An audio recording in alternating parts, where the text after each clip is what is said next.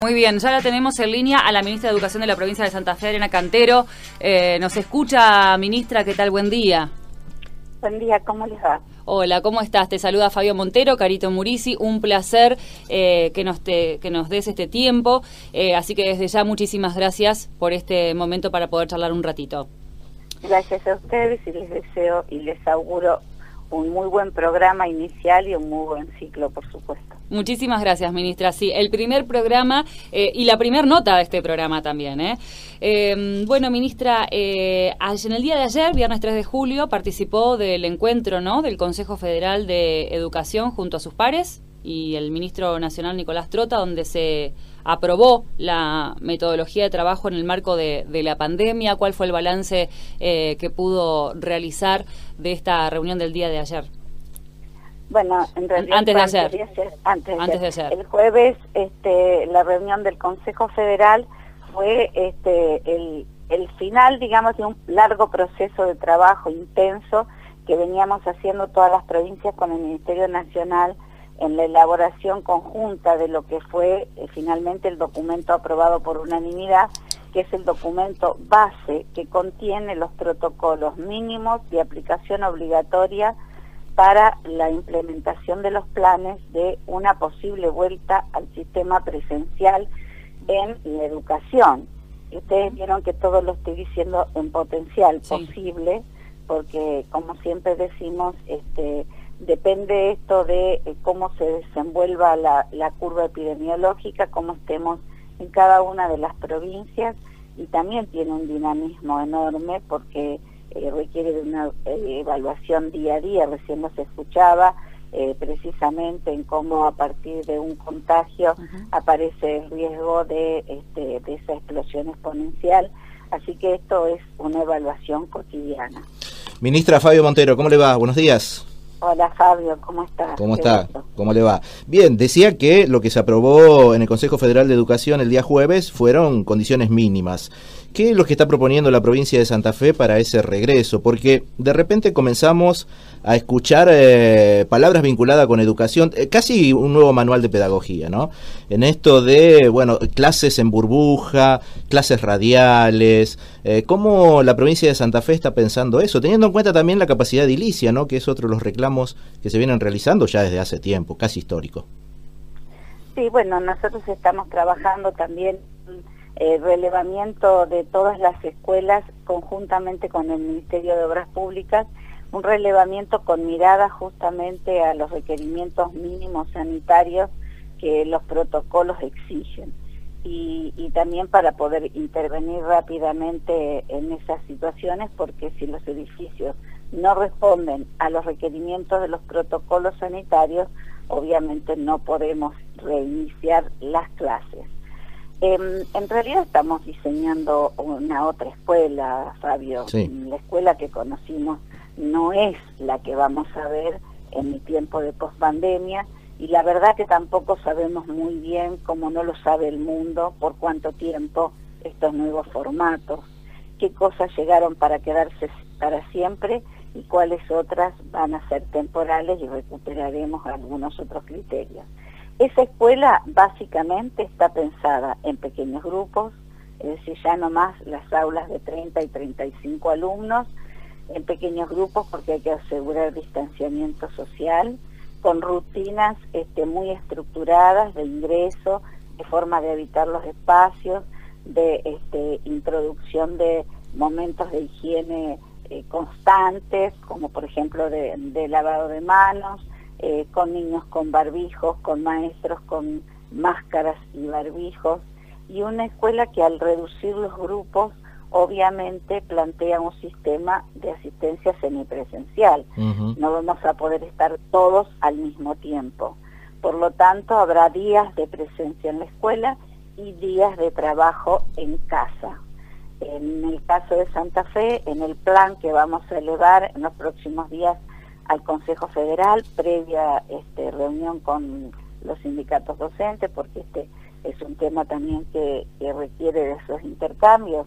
Nuestra propuesta sería de alternancia eh, semanal y con una estructuración de etapas.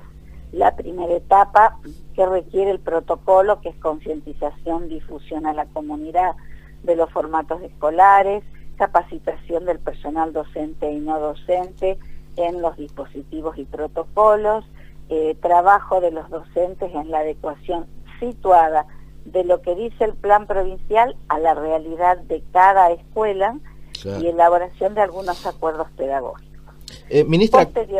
esa es una... Ah, perdón, perdón. No, eh, eh, me interesaba puntualizar un poquito esto de la capacitación del personal docente. ¿Cómo piensan llevarlo adelante esto?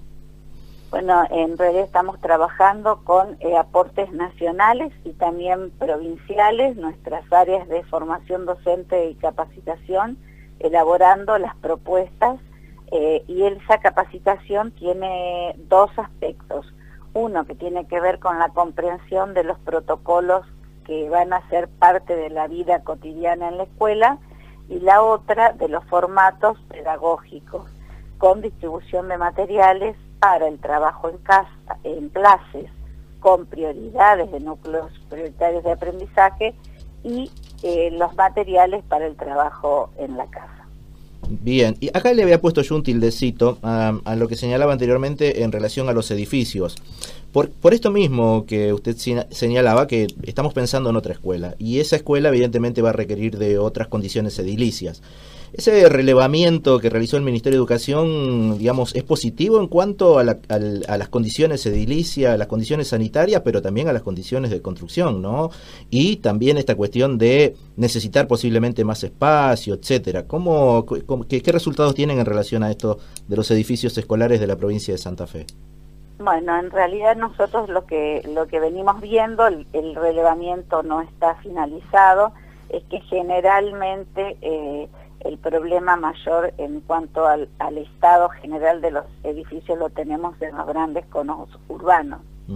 En las comunidades más pequeñas, este, aún mismo en la ruralidad, eh, hay otra mantención de, los edificios escolares, porque también eh, es otra la densidad de la población escolar y la intensidad de uso, y probablemente en algunos lugares también la calidad constructiva. Eh, nosotros en este momento estamos haciendo un relevamiento para mirar cómo sería una posible vuelta a clases, en qué condiciones.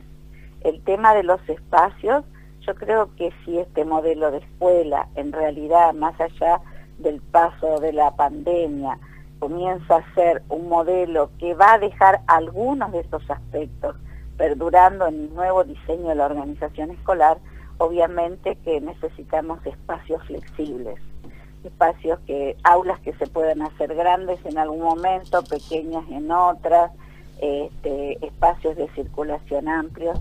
La verdad que nosotros veníamos pensando antes de la pandemia en la necesidad de hacer del espacio también eh, un lugar más convocante para, para poder aprender, para poder estar más, más acorde a los modos en que los chicos tienen de evitar los espacios. Bueno, ahora estamos en medio de una pandemia, esto nos está atravesando a nosotros, a la humanidad toda, y, la verdad que hay algunas cosas que vamos a ir posponiendo, pero sí vamos a trabajar eh, lo que significa el criterio emergente para poder eh, poner en condiciones las escuelas. Em, en función de esto, bueno, decíamos acá en la previa que ha sido una semana vinculada. Si un ministro se ha caracterizado esta semana, al menos en nuestra provincia, ha sido precisamente el ministro de Educación.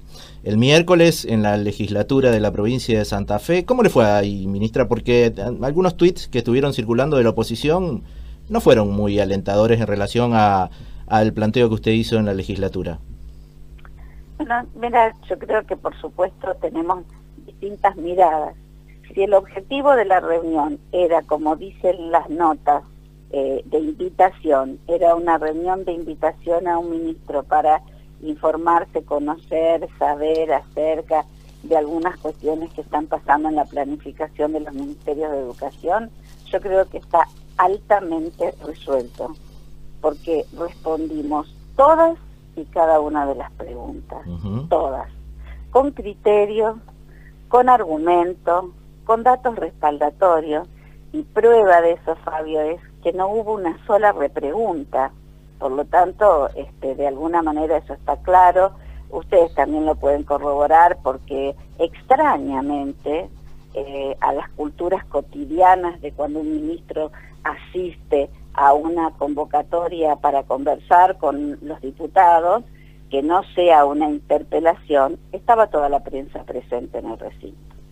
Así que los compañeros de ustedes les pueden dar también alguna referencia al respecto. Eh, bueno, si era ese el objetivo, el objetivo está cumplido. Ahora, si lo que queremos hacer es política este, y una política a lo mejor, este, diría, no tan eh, vinculada a, la descripción real de lo que las, cuestiones se van dando y desplegando, bueno, eso es otra cosa. También otra cosa es que uno escuche las respuestas y no sean las que uno quiere. Pero nosotros tenemos que responder y respondemos con nuestros criterios, con nuestra política, con nuestra forma de ver las cosas. Creo que hubo mucha respuesta. Bien, ministra, la llevo a un lugar que los ministros mucho no les gusta hablar.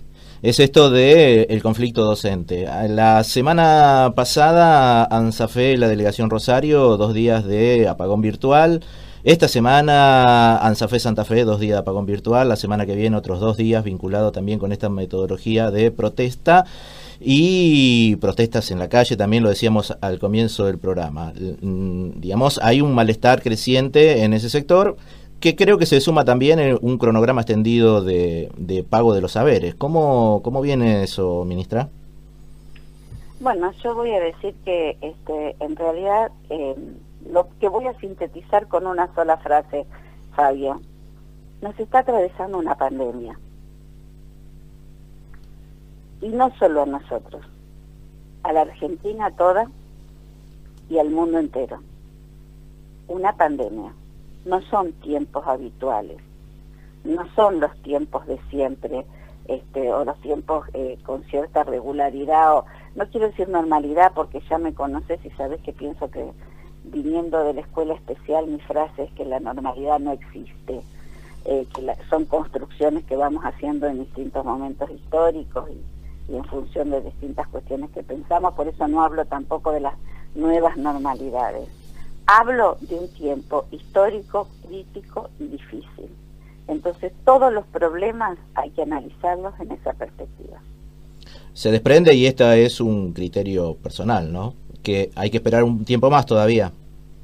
No, no, no digo que hay que esperar un tiempo más porque nosotros ya venimos diciendo, a ver, desde el principio eh, las mesas de diálogo están abiertas. Yo creo que fue una de las primeras acciones que hicimos fue convocar a todos los los sindicatos docentes y no docentes y de hecho conversamos y seguimos conversando sobre las problemáticas educativas eh, no hacen este, ni 10 días, creo que la semana pasada nosotros estuvimos en otra ronda de trabajos y consultas con todos los sindicatos docentes.